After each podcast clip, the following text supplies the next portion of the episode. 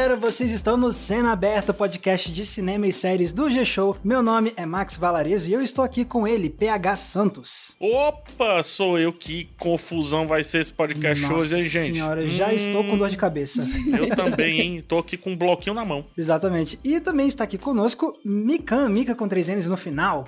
Oiê, nossa. Se a gente já tava reclamando de coisa pra ver, esse final de ano, quanta coisa que vai sair, socorro. Quanta coisa, vocês vão ver. E por que, que a gente tá falando disso, pessoal? Porque hoje a gente vai falar do calendário do caos, como a gente apelidou carinhosamente aqui. Mas antes disso, é bom lembrar, esse aqui é um podcast que você ouve toda terça e toda sexta no G-Show, no Globoplay e também nas outras plataformas de áudio digital. Mas aí, o que, que é esse tal de calendário do caos? Porque a gente está oficialmente no último trimestre do ano e a gente foi ver, ah, o que que tá estreando aqui nesse restinho de ano, né? E aí a gente percebeu que, meu Deus, é muita, muita coisa que tá chegando. É um mar de estreias, tanto de filme quanto de série. E a gente hoje vai ajudar vocês a navegarem pelas muitas estreias que vão chegar agora nesse último trimestre, para vocês ficarem por dentro de tudo e já ficarem preparados, já anotarem nas suas listinhas o que, que vocês querem conferir, porque olha, é muita coisa, né, gente? Vai ter que escolher, não vai dar pra ver tudo, não. Não. Mas antes de falar de estreias, vamos falar de estreias?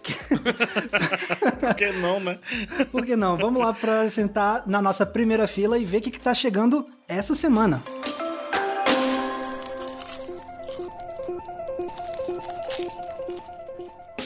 Então, beleza, estamos aqui sentadinhos na nossa primeira fila e vamos começar pelo que está chegando nas salas de cinema neste dia 14 de outubro, quinta-feira, que foi ontem. E olha, tem algumas coisinhas, algumas bem chamativas e esperadas, né? Acho que o principal destaque é Halloween Kills, O Terror Continua, que é a continuação do filme de Halloween que saiu em 2018 e chega justamente a tempo do Halloween. E é com a Jamie Lee Curtis esse também, né? É, Exatamente. E dirigido de novo pelo David Gordon Green, que foi o mesmo que fez o de 2018. Isso é meio que um revival e tudo mais. Vai trazer causos desde o primeiro filme. Então vamos ver. Eu tô curioso, sabia? Eu tô curioso. Eu curto, Tô né? Eu, também. meio- é, eu curto, eu não, não sou Eu parâmetro. sou medrosa.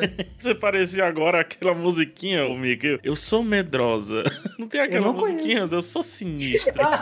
tem, pô. É antigo. Aham, tem. Eu sou Eu sou medrosa. Ai, é muito bom. E outra grande estreia que tá chegando aí é o Último Duelo, que é o novo filme do Ridley Scott, um dos diretores mais famosos, né? Não necessariamente um dos melhores, porque eu acho a carreira dele meio inconsistente.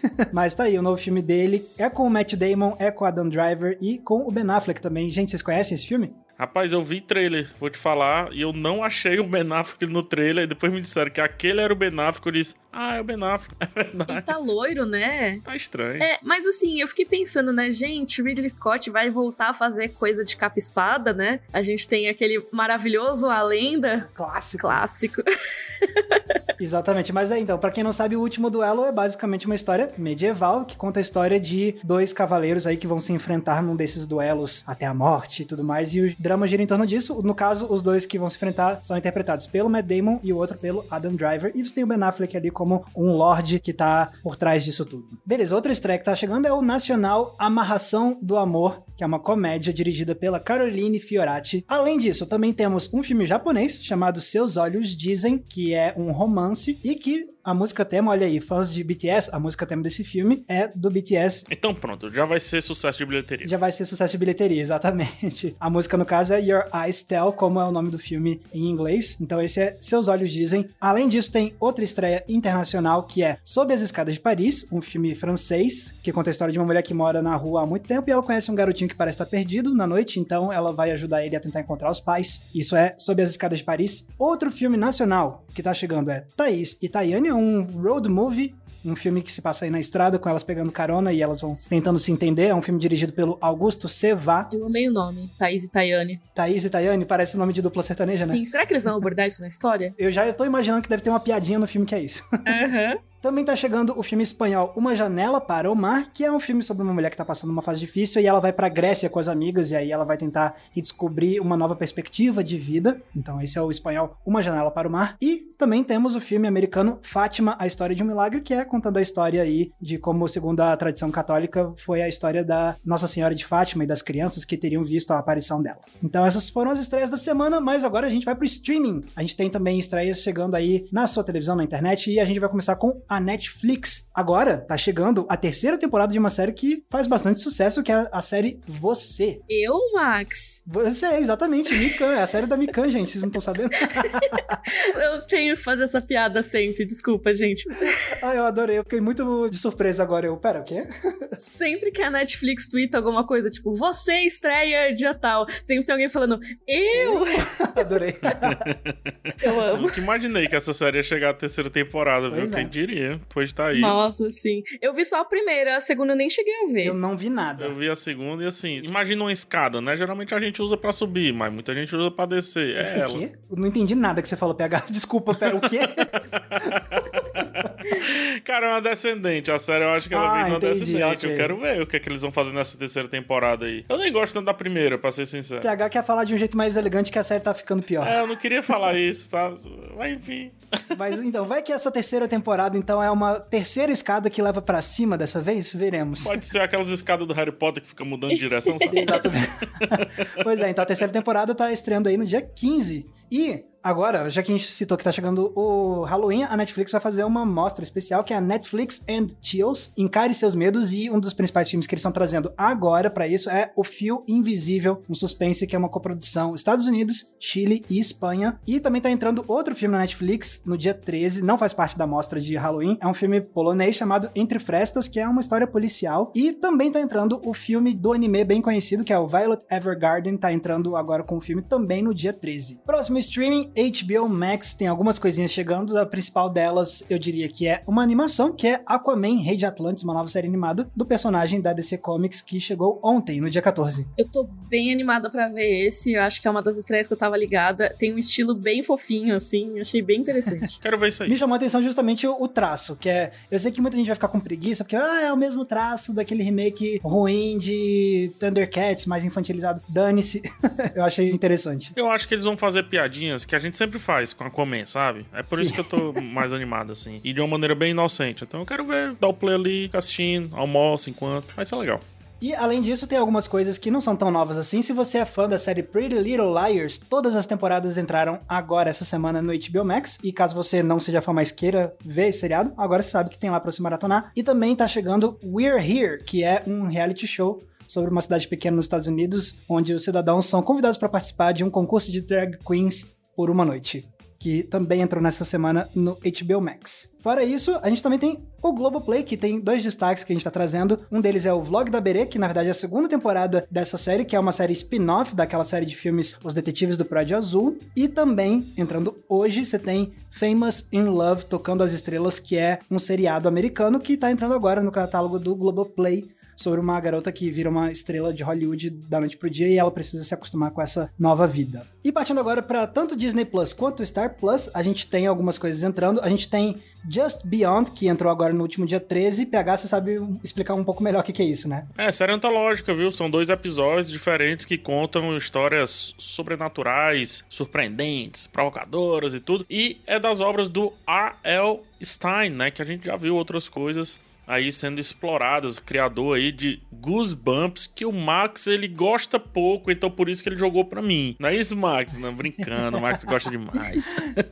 É isso, é fã. É isso, Just Beyond no Disney Plus. E o que mais tá entrando no Disney Plus, PH? Tá entrando Under Wraps, A Múmia no Halloween, que é um remake na produção do mesmo nome de 1997, conta a história de três amigos que vão ajudar uma múmia de 3 mil anos a reencontrar o seu amor perdido justamente nessa data. É, é como se fosse a data dos namorados, não tem o dia dos namorados, né? O Valentine's Day, né? No, no caso dos Estados Unidos. O Halloween é como se fosse a data dos namorados da múmia, então eles vão ajudar a múmia a dar uns beijinhos e tudo mais. Oh, Do... São duas estrelas que se relacionam com Halloween, mas são bem infantis fácil pra turma toda. Boa. E agora a gente vai pro Apple TV Plus, que tem um destaque que é The Velvet Underground, que também tá entrando hoje, dia 15. Exatamente aqueles destaques assim que a gente sempre dá, né? Porque tem muita gente que curte as bandas que vão sendo abordadas. Esse aqui é sobre a banda. A banda chamada, obviamente, The Velvet Underground. É um documentário que vai seguindo a banda e tentando explicar por que que ela é um fenômeno cultural, é referência para muitas bandas que vieram no começo dos anos 2000 por ali. E também ela representa muitas contradições questões, tem muitas questões que o documentário promete que vai a fundo nisso. Eu quero ver, eu duvido porque o pessoal sempre passa um paninho. É. E o, o diretor, né, o Todd Haynes, ele vive fazendo, né, filmes com temática musical. Ele tem o filme do Bob Dylan também, né? Que legal, não sabia que era do Todd Haynes. Agora eu fiquei mais interessado, porque eu gosto do Todd Haynes. Então, eu fico feliz porque ele realmente é, é bem cru, né? Ele É, realmente legal. vai nos assuntos que eu acho que precisa ir. Eu quero ver também. E parece que foi muita coisa gravada, viu? Muita coisa foi gravada. Foi muito difícil fazer o, o recorte e tal. Eu tô curioso, mas eu não vou entrar muito a fundo da Velvet Underground, é, até porque pode dar spoiler de um documentário que muita gente vai conhecer a banda. Mas eu acho que vale a pena, cara. É muito referenciado, principalmente nos Estados Unidos, no cenário de onde ela nasceu. Muito bom. Então tá aí, pessoal. Essas foram as estreias. A gente acabou então com nossa primeira fila. E agora vamos falar do famigerado calendário do caos. O que, que vai chegar aí nesse último trimestre nos cinemas e nos streamings. E o que, que tá deixando a gente mais empolgado, né? A gente vai falar disso agora.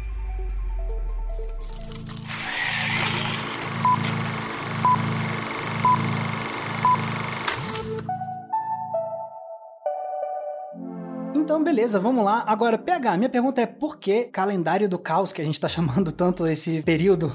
Rapaz, vocês já compraram aquelas promoções, é, compre um, leve dois, não sei o que, né? Então, estão querendo colocar dois em um. Eu diria menos que um, porque a gente passou um ano e meio, quase dois anos, com o cinema fechado, tudo muito confuso, as estreias confusas, hora indo pros streamings, hora indo só pro cinema, hora nem indo nem pra um nem pra outro, adiando, puxando, esticando, enfim. O que é que acontece, né? Os dados começaram a realmente cair. Na altura da gravação desse podcast, os dados, eles estão em queda, os dados referentes a contaminações e as mortes relacionadas ao Covid, né? O Covid-19. E o cinema voltou com tudo nos Estados Unidos. No Brasil está voltando. O que é que fizeram? Esse um ano e meio, quase dois anos aí que ficou esse- essa confusão, eles estão querendo colocar em três meses. É isso que aconteceu. Basicamente isso. Correndo atrás do tempo perdido, né? Exatamente, ó, só pra ter ideia, né? A altura da gravação daqui desse podcast já estrearam Star Wars Visions Fundação 007. Muito recentemente, assim, dias atrás. Recentemente. E vem muito mais coisa, né? Aí já tá batendo na porta Venom 2 e Halloween Kills, que a gente falou também nos podcasts recentes. Daqui a pouco Duna. Cara, isso era coisa de semestre inteiro, entendeu? E agora está acontecendo em três meses, né? Então por isso que o nome é calendário do caos. Eu posso falar do jeito que a gente falou enquanto a gente estava montando essa pauta? A gente falava calendário do caos, né? A gente falava sempre assim, gente, esse calendário é um caos, esse calendário é um caos. A gente, vamos gravar sobre isso? Que vai ser um caos. Já está sendo, pra quem não sabe, as gravações já estão acontecendo aqui. Eu não sei mais nem qual é o número desse podcast. É o caos, gente. É o caos imperando, gente. E até pensando no nosso trabalho pra cobrir tudo isso, né? Mas é, então assim, a ideia hoje assim, é a gente passar um pouco pelas próximas coisas que estão chegando, tanto na sala de cinema quanto nos streamings, e pra vocês terem noção do que, que tá vindo, mas acho que também é legal a gente dar uma destacada no que, que a gente tá esperando, talvez o que, que tá deixando a gente um pouco mais empolgado, ou o que não tá deixando a gente tão entusiasmado assim. E acho que a gente já pode começar com agora, né, o mês de outubro, as grandes estreias que ainda resta esse mês é Duna, vai também chegar Last Night in Soho, que é o novo filme do Edgar Wright, e também tá chegando a família Adams 2 Pé na Estrada. De vocês, eu não sei, mas pra mim, Last Night in Soho e Duna são os grandes destaques dessas três. Por mais que eu respeite muito o Edgar Wright, ame de paixão, eu adorei o trailer do The Last Night in Soho. Pra mim, esse mês tem dono. Na verdade, pra mim, esse ano tem dono já há um bom tempo. É Duna, entendeu? O dono é Duna. Com certeza. Quem manda é Duna. Não tem aquele negócio, não sei quem rainha, o resto nadinha. É quase isso, mas com todo respeito aos demais. é porque é muito grande, gente. Essa estreia, ela é muito poderosa. Eu acho que domina o mês de outubro. Duna é Moadib e o resto, nadinha. É uma piadinha aí pra quem já leu o livro, né? Enfim. Mas é, assim, com certeza é uma estreia que quando a gente for ver Duna, a gente vai falar das nossas impressões, mas assim, É. nós três, pelo que eu saiba, me corrija se eu estiver errado, mas nós três já lemos Duna, né? Então a gente tá com uma boa expectativa. E eu acho que os três gostam muito do trabalho do Denis Villeneuve também, né? Acho que Sim, sim. nós três curtimos ele, certo? Eu gosto, eu acho que PH gosta bem mais do que eu. Gosto, eu acho que o Denis ele é um dos meus diretores favoritos do momento. Isso fica mudando muito, né? Porque a gente é muito apegado a tudo, né? A gente gosta de muitas coisas dentro do cinema. Eu sou apegadinha a ele, sim. Assim, ele me deixou meio triste toda a postura dele nesses últimos tempos, mas o trabalho fala por si, na minha opinião. Ah, não, isso sim. É, teve aquele podcast que a gente gravou sobre isso, mas ele continua sendo meu cristalzinho, sabe? Eu vou dar uma defendida. Eu só não tô mais empolgado pra Duna baseado na minha experiência que eu tive com o Blade Runner dele, 2049, porque eu não gostei tanto assim do filme e aí isso já me deixou com um pezinho atrás pra Duna. Então, é, eu diria assim, eu tô empolgado, curioso, mas não estou, tipo, completamente no hype porque eu tô um pouquinho precavido. mas deixa eu falar uma coisa para vocês começarem a ter a percepção desse calendário. Gente, antes dessa pandemia, era muito difícil nós termos num mês, quatro semanas seguidas de estreias que a gente diga assim, olha, tudo aqui vale a pena cobrir sabe? Minimamente cobrir. Se vai ser bom, se vai ser ruim, aí é futurismo, né? A gente não tem como saber. Mas, por exemplo, vendo, tem que cobrir, tem que estar tá por perto. Halloween Kills, tem que estar tá por perto. Duna e Last Night in Sorro também. E buscando outro público, a família Adams 2, o Pé na Estrada. São cinco estreias em um mês é, quando a gente passou muito tempo, tipo, passando semanas e semanas, tipo, ok, o que, que tá estreando aí de muito chamativo? Porque você pressupõe que ela vai ficar algum tempo de líder de bilheteria, então canibaliza todas as outras estreias. Toda vez que você tem uma estreia de blockbuster assim, existe uma regra de cavalheiros, assim, né, na indústria. Um acordo de cavalheiros que é meio que assim, ah, gente, não vamos estrear nada muito perto um do outro, assim, meu produto carro-chefe perto do seu, porque um vai roubar a bilheteria do outro. Então, você tem várias janelas de estreia que são planejadas com anos de antecedência, exatamente para não estrear a coisa no mesmo dia. E agora não, agora tá o famoso corre, quem chegar primeiro levou. Exato. Então, meus amiguinhos, minhas amiguinhas, vão se preparando. Por isso que eu disse que eu tava com um bloquinho, porque eu tô fazendo uma matemática aqui pro meu canal para saber o que é que vai, o que é que não vai, quando vai, quando deixa de ir. Tá uma matemática aqui, sabe? Tem uma equação aqui que eu tô tentando montar. Vou fazer um TCC disso. E a gente ainda tá em outubro, porque novembro piora. Vamos para novembro então? Vamos para novembro, olha só. Novembro, a gente tem aqui na nossa lista de destaques Marighella, o filme brasileiro, que finalmente vai chegar, porque esse aí já tá com uma estrada tortuosa para chegar aqui. A gente tem Eternos, o próximo grande filme da Marvel. A gente tem Querido Evan Hansen, que é uma adaptação de um musical da Broadway. A gente tem Ghostbusters Mais Além, o novo filme aí da franquia, agora com um elenco mais jovem. A gente tem também A Crônica Francesa, que é o novo filme do Wes Anderson, que tava lá concorrendo no Festival de Cannes. E de filme ainda tem Encanto, produção da Disney, e tem Casa Gucci, que é conta da história lá da família Gucci. Isso é cinema. E ainda por cima tem televisão streaming, tem A Roda do Tempo, Cowboy Bebop, a versão live action do clássico do anime. E também vai entrar a última série que a gente vai destacar pro mês de novembro, que é Hawkeye, a série do Gavião Arqueiro, que vai entrar no Disney Plus com o primeiro episódio. Então olha quanta coisa. Se a gente tava falando que outubro ia entrar já bastante coisa, novembro, então nem se compara. Deixa eu só aumentar essa percepção, Max, desculpa, porque quando a gente fala, ah, vai estrear aqui Roda do Tempo, Cowboy Bebop e Hawkeye, beleza, Cowboy Bebop entra com todos os episódios de uma vez. Ok, é uma estreia. Hawkeye não é uma estreia, são várias estreias. Porque é o primeiro episódio, na semana seguinte tem outro episódio, na outra semana tem outro episódio. A Roda do Tempo do Prime Video entra com três episódios, na semana seguinte tem mais outro e outro e outro. Então é exponencial, né, a parada.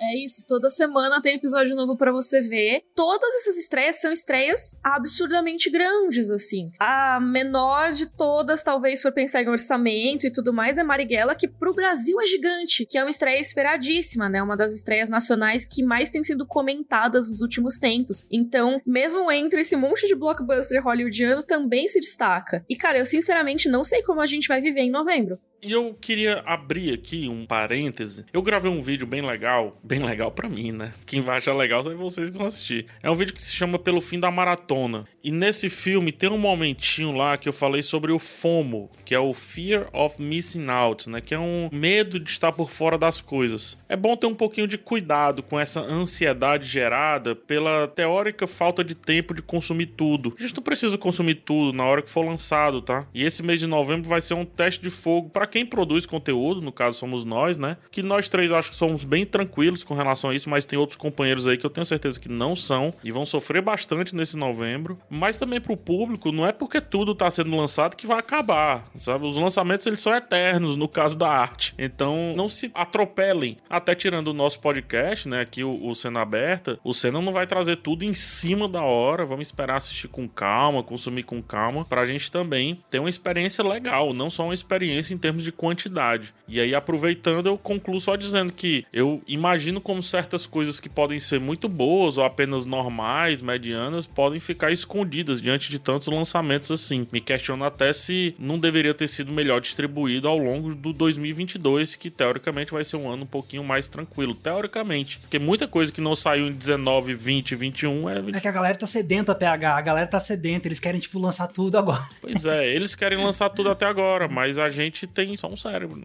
A gente tem só uma vida, digamos assim. Concordo muito com o que você disse. Esse tal desse FOMO, né? Essa vontade de estar tá sempre atualizado nas coisas, é incentivado pelos lançamentos. A gente vê que é muito lançamento e não dá conta. Uma pessoa não consegue ver todos os lançamentos. Mesmo os que a gente traz aqui no Primeira Fila toda semana, que a gente já faz uma curadoria, a gente reduz a menos de 10% do que tem de lançamentos, mesmo assim não dá para ver tudo do que a gente cita. Não se sintam mal se vocês não forem assistir a todas essas coisas, tá, gente? Nem a gente que trabalha com isso vai conseguir ver tudo. Agora eu queria saber de vocês de novembro, assim, de tudo isso que a gente listou aí de novembro, o que, que vocês diriam que tá mais deixando vocês com sentimento de antecipação? É difícil, viu? Novembro eu vou roubar, eu não vou dizer um só, não.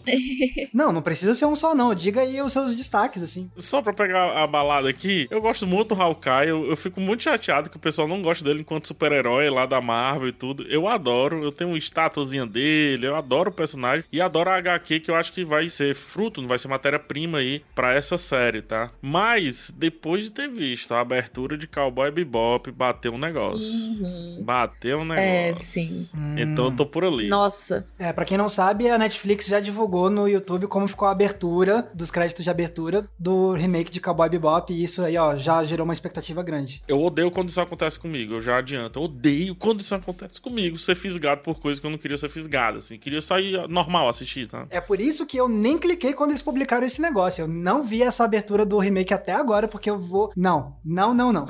eu tô bastante animada também, acho que vai ser muito legal. E aí, pensando nas séries, Cowboy Bebop, com certeza, eu tô bastante curiosa para ver no que vai dar. E no mesmo dia de Cowboy Bebop, estreia A Roda do Tempo, que é outra que eu também tô doida pra ver. É uma dessas séries que a gente até falou no nosso episódio sobre Quero Ser Game of Thrones, né? Não que a Roda do Tempo queira necessariamente mas a gente tá falando dessa tendência de séries de alto orçamento, adaptando obras famosas de fantasia e ficção científica e tal. E a Roda do Tempo tem tudo para ser uma dessas séries grandiosas. Eu tô torcendo muito para que dê certo. Tô bastante animada para ver, mas dos filmes, cara, acho que quase todos eu tô muito animada para ver. Acho que talvez o que menos, assim, eu esteja interessado é o tal do Evan Hansen, que eu não tenho muito interesse nele. É, eu não sou público-alvo, eu não... É, mas eu sei que vai ter um público muito grande, porque já tem um fandom grande e tudo mais. Tem a galera do musical, tem a galera mais do teen, né, também. E, cara, eu tava reparando que a gente vai ter Kazaguchi, que é outro filme do Ridley Scott,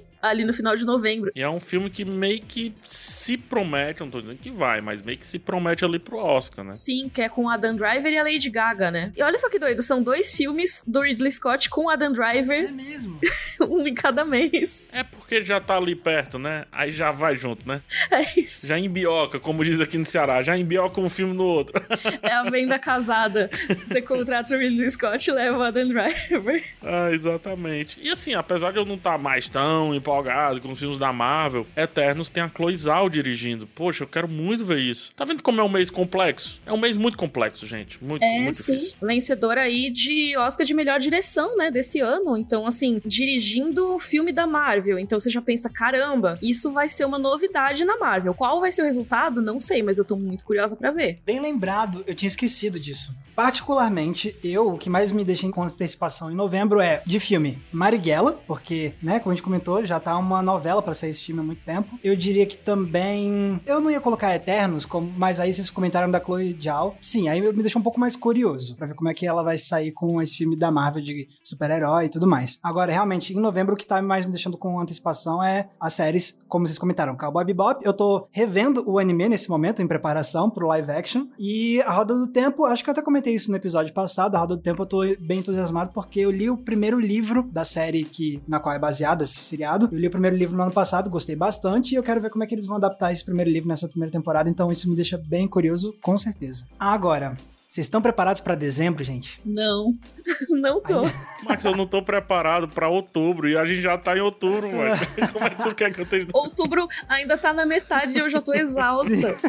Inclusive, gente, ó, tô contratando, tô fazendo o publi, como é, permuta com clínica de clonagem, tá? Se quiser me clonar, Isso. pra ter, pra ter duas pessoas no meu canal, pelo menos, tô precisando. É isso. Justo. Tá, então por que a gente tá falando aqui de dezembro? Olha só quanta coisa tem. Vai entrar Resident Evil Welcome to Raccoon City, que é o novo filme live action dessa franquia de terror baseado na série de videogames. Vai entrar Amor Sublime Amor, que é a nova versão do West Side Story, o clássico musical da Broadway, que já ganhou um clássico também nos cinemas nos anos 60. E essa nova versão, dirigida pelo Spielberg, vai entrar Homem-Aranha, Sem Volta para Casa. Vai ter Matrix Resurrection, Kingsman, A Origem, Não Olhe Para Cima, que é o novo filme do Adam McKay que vai entrar na Netflix. E de filme ainda nacional vai ter Turma da Mônica Lições. E isso a gente tá falando só de filme, porque se a gente for listar as séries, tem mais coisa ainda. Ó, tem a segunda temporada de The Witcher, que é uma das maiores séries da Netflix atualmente. Tem no Disney Plus The Book of Boba Fett, que é uma série derivada de Star Wars, né? Então é uma ramificação ali de The Mandalorian. E a gente ainda tem a quarta temporada de Cobra Kai, que estreia no último dia do ano, dia 31 de dezembro. Pois é, gente. E aqui traz uma discussão, tá? Ano passado já meio que aconteceu isso, mas esse ano a véspera do ano novo, o Natal, véspera do Natal surgem como datas importantes, porque Não Olhe para Cima vai ser um dos filmes que a Netflix vai trabalhar pro Oscar, e ele estreia no dia 24 de dezembro. O The Book of Boba Fett nem preciso falar da importância que ele tem pro fã de Star Wars e tudo mais. O Boba Fett é um dos personagens muito queridos aí de toda a cultura do fandom de Star Wars e por aí vai. Ele estreia no dia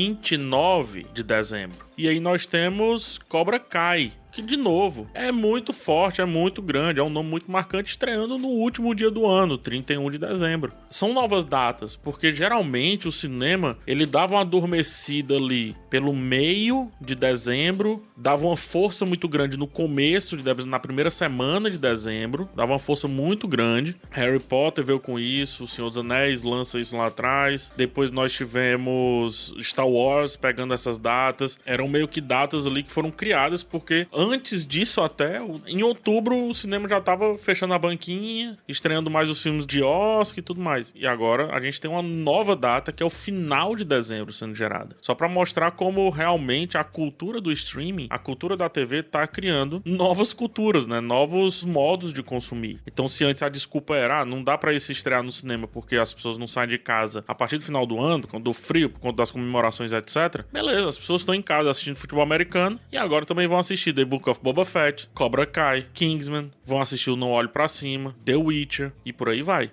Fora os que vão pro cinema, né? É, e aí eu acho até que meio que isso transborda pro cinema no fim das contas, né? Eu tinha uma outra estreia, né, em dezembro, mais pro final do ano, mas assim, o último dia do ano, praticamente, você ter alguma coisa, era um pouco mais difícil, né? Normalmente você tinha, às vezes, aquele filminho de Natal, sabe? Que vai estrear no final de semana do Natal. E de Natal que não tem nada, nenhum desses, né? Boba Fett tem nada de Natal, é no deserto. é, então, nenhum desses é filme sazonal. São filmes grandes que poderiam estar saindo a qualquer época do ano, sabe? Você poderia lançar Matrix em qualquer época, você poderia lançar Turma da Mônica Lições em qualquer época do ano. Mas não, mas você vai pegar essa janela, que é uma janela que o streaming já tá lançando, né? Faz um tempo. A gente teve ano passado a estreia do Soul no Disney Plus. Ela foi em 25 de dezembro. Pois é, tanto que o pessoal brincava assim, tipo, ah, nem é filme de Natal, mas virou meu novo filme de Natal favorito. Eu vi umas pessoas comentando isso no ano passado. Gente, é Cobra Kai, inclusive, por mais que seja adolescente, tudo é muito familiar. Por quê? Ele pega três públicos. Ele pega o pai velho, que assistiu o Karate Kid, ele pega o adolescente, que conheceu Cobra Kai recentemente e realmente se encantou, né, por esses novos personagens. Ele pega o, como é que se chama aquela categoria acima de adolescente, que é o... o jovem adulto? É o jovem adulto, né, que já pega Cobra Kai por conta das referências em How I Met Your Mother. E a criança também não fica de fora, porque é divertido, fica por ali assistindo e tal. É uma parada familiar, então escolher o dia 31 de dezembro faz sentido. E eu acho que isso daqui não vai ser uma exceção por conta da pandemia, não.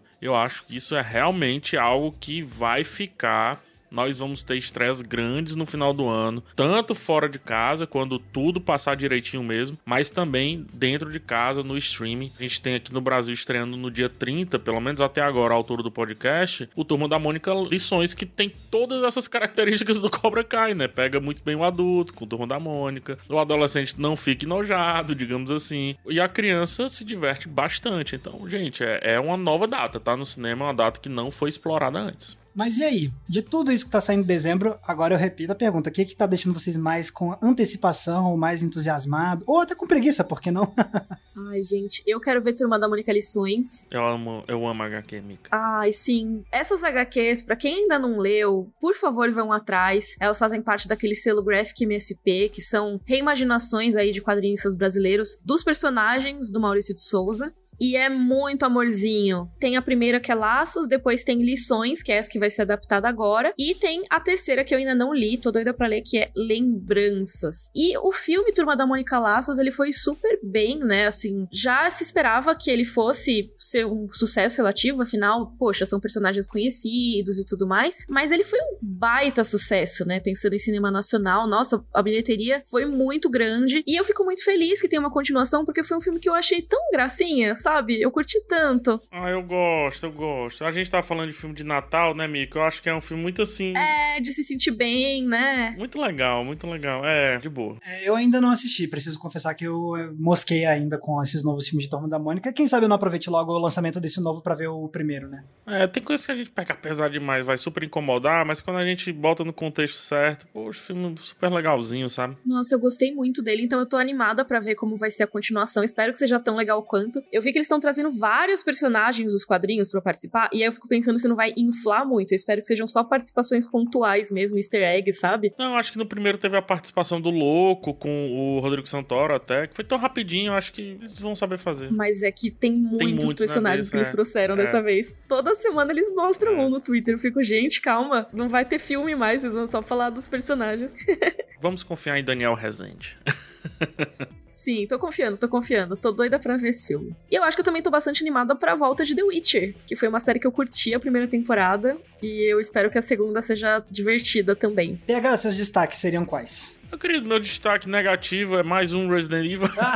não, tô brincando, tô brincando, tô brincando. Não, mas tá valendo, pode trazer também a antecipação da preguiça, uai.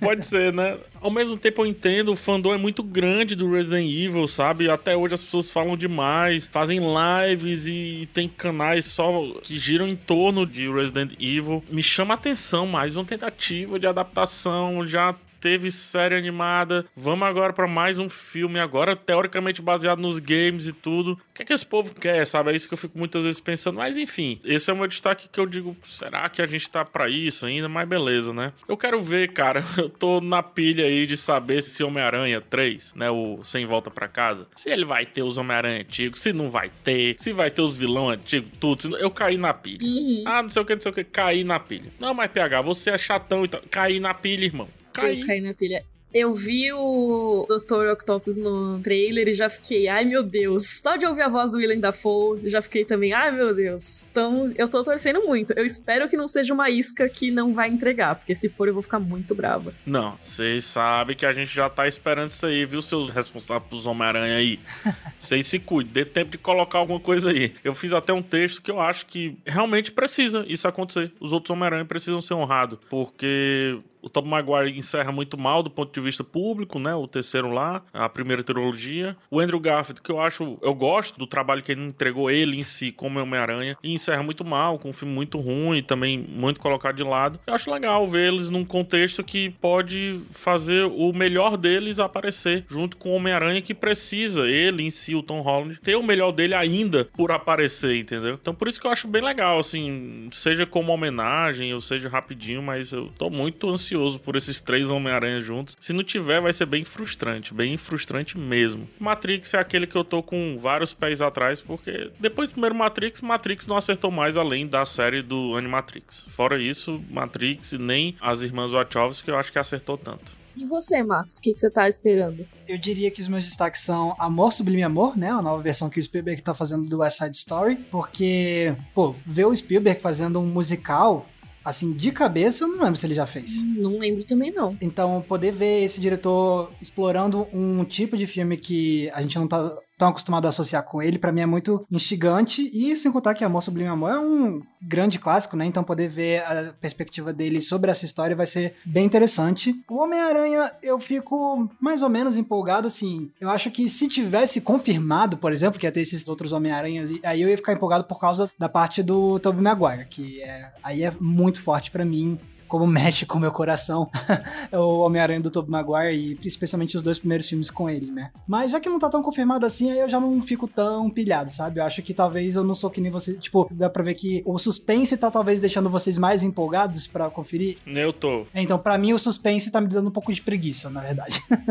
e fora isso, eu acho que o Matrix Resurrection, assim, eu acho que eu concordo plenamente com o PH, eu só consigo gostar mesmo dos filmes, só do primeiro. E eu fico curioso para ver se eles conseguem fazer algo que faça a série voltar a um outro patamar de qualidade que eu sinto que vai perdendo ao longo dos anos. Então, acho que, que é uma boa oportunidade de ver algo diferente. Então eu diria que Amor Sublime Amor e, e o novo Matrix são os que estão mais me deixando curiosos. A série do Boba Fett, eu até comentei isso no episódio que a gente falou de Star Wars Visions. Eu sou fã de Star Wars, mas eu nunca fui fã de Star Wars que é fã de Boba Fett.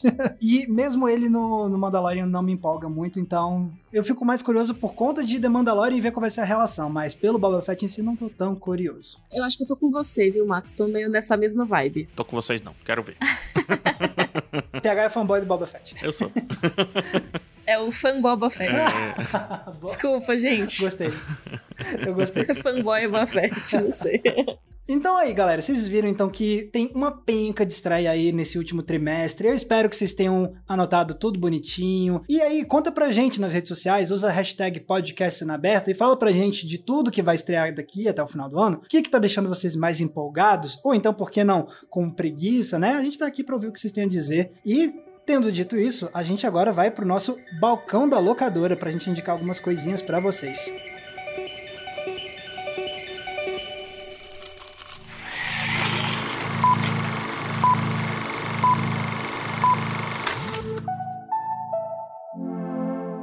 Beleza, então estamos aqui no balcão da locadora. Como a gente tá com um tema meio solto, hoje o balcão tá livre, não tem obrigação de ser relacionado a algum tema específico. Freestyle. Freestyle, muito bem.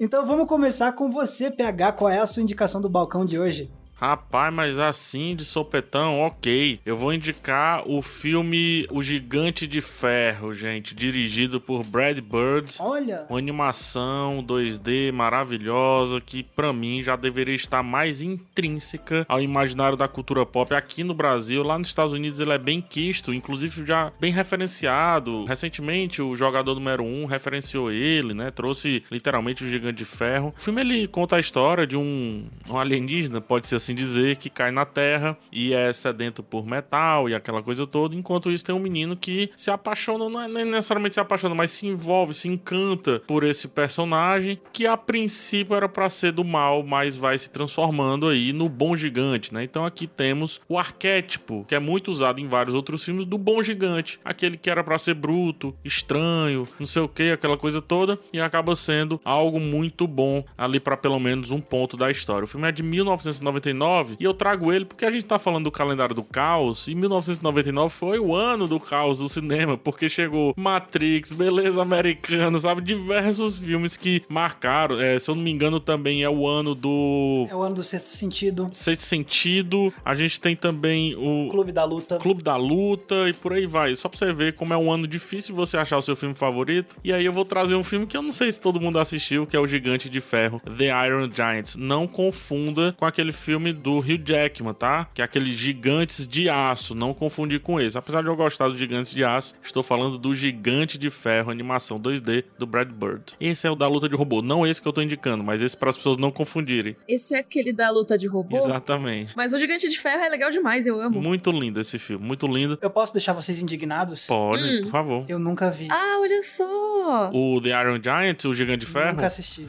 Max, nunca como assisti. eu tô feliz. Porque você vai poder ver pela primeira vez, eu nunca mais vou poder conseguir ver pela primeira vez. É isso, conta pra gente, diz o que, que você acha. Que ele é bem fofo, eu gosto bastante desse filme. Sim, Eu sim. escuto as pessoas falarem, Max, esse filme é a sua cara, e eu tô ouvindo isso há muitos anos e eu até agora não tomei vergonha na cara. Vou tomar vergonha na cara e assistir, sim.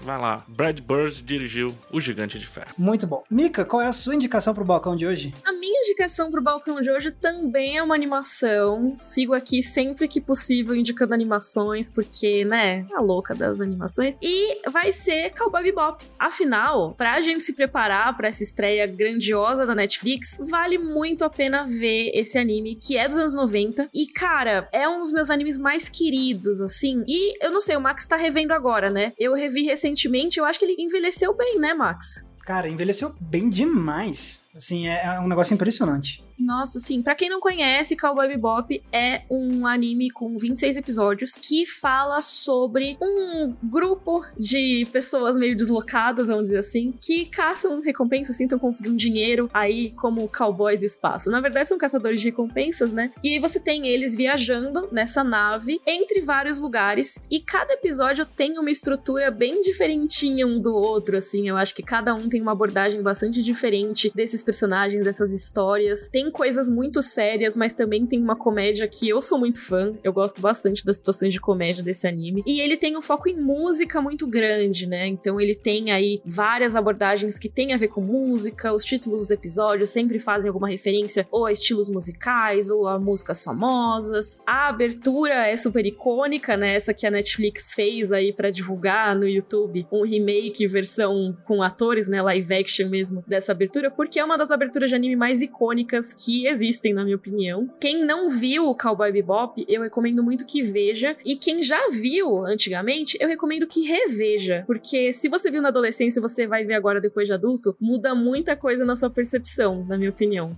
Então, vejam, por favor. Sim, e eu vou fazer uma terceira recomendação, que é se você quiser ser convencido ainda mais, vai lá no canal da Mikan, que ela fez um vídeo sobre isso. Ah, olha aí. Por que, que você precisa ver Cowboy Bebop?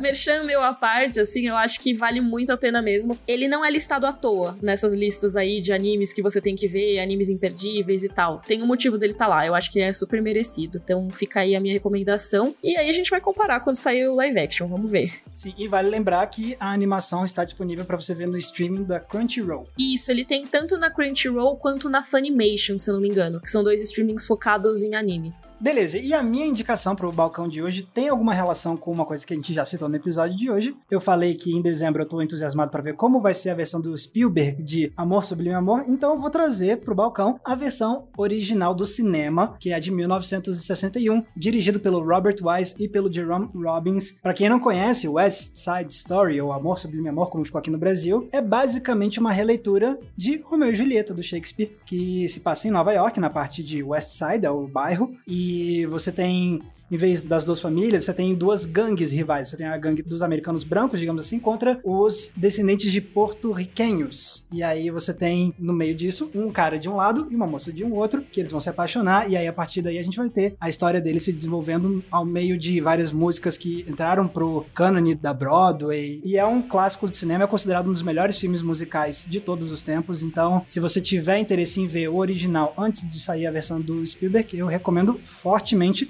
Tem disponível disponível para você ver no Telecine. Olha aí, você nunca viu Gigante de Ferro? Eu nunca vi West Side Story. Preciso ver. Olha aí. tá a recomendação. Grande filme. É muito bom que eu sigo as nossas recomendações do Balcão da Locadora. Inclusive, eu queria muito que algum fã do podcast fizesse uma tabelona com todas as indicações, que eu acho que seria muito legal para fazer checklist, pro pessoal colocar no letterbox e tudo mais. Se alguém tiver tempo livre aí e fizer, eu vou adorar. A gente vai divulgar se você fizer, hein? Só pra... então tá aí, pessoal, essas foram as nossas indicações do Balcão, para vocês verem várias coisas enquanto esperam as estreias que a gente listou hoje. E agora eu quero perguntar para vocês, Mika e PH, sobre onde as pessoas podem encontrar PH, onde as pessoas podem te encontrar na internet. Vocês podem me encontrar no YouTube, em meio a tanto caos, buscando por PH Santos e no Instagram e Twitter, arroba PH Santos nas duas redes sociais. Deixa eu dar um bastidor na nossa gravação? Posso dar? É rapidinho, prometo. Sim. Eu fiquei mais caladinho nesse final, porque eu tô vendo o Max, ele esqueceu de desligar a câmera no programa que a gente grava. E eu tô vendo ele falar, e eu tô encantado ele falando aqui, Eita. gesticulando tá e tudo. admirado pelo Max. Isso só pra ficar esse bastidor pra vocês Max, aí, gente. O galã do nosso podcast. Caraca, é gente, eu esqueci completamente. Ih, ó, deixou o Max com vergonha. Caraca, agora. eu esqueci total de desligar a câmera. Oh. ah, não. Tô com vergonha, eu estou vermelho nesse exato momento. Vou até desligar minha câmera, desliguei. Ah, não, ah, não. então vai, Mica, fala você suas redes sociais, já que o Max ficou encabulado. Você pode me encontrar no Instagram como underline Miriam Castro e no YouTube você me acha no canal Mikan com três N's no final. Lá, algumas dessas estreias eu devo comentar, não todas. Eu acho que quem tem mais chance de comentar várias delas é o PH. mas algumas talvez eu comente por lá. Tá querendo passar essa responsabilidade, né, garotinha? É isso. Eu vou só passar para as pessoas, elas vão falar: Mikan já comentou o filme e tal. Eu vou falar: veja o vídeo do PH. Já tem tudo lá. Ele já falou tudo certo. Infeliz. Mas, ô, Max, onde as pessoas podem ver o rosto que a gente tava vendo agora na gravação? Vocês podem ver esse rosto no finalzinho dos meus vídeos, porque os meus vídeos é quase só minha voz em cima das imagens dos filmes, mas no finalzinho eu apareço. Onde você encontra isso? Lá no YouTube, canal Entre Planos, tudo junto. E se vocês me procurarem tanto no Instagram quanto no Twitter, não vai ter caos nenhum, porque eu uso a mesma arroba, que é Max Valarezo com um Z somente. Senti indireto. Será? Não, jamais. e é isso, pessoal. Então, ó, lembrando, esse aqui é um podcast que você escuta toda terça e toda sexta, tanto no G-Show, quanto no Globoplay, quanto nas demais plataformas de áudio digital. E com isso, a gente encerra nosso episódio de hoje. A gente se vê na semana que vem, pessoal. Um abraço. Tchau, tchau. Tchau, tchau.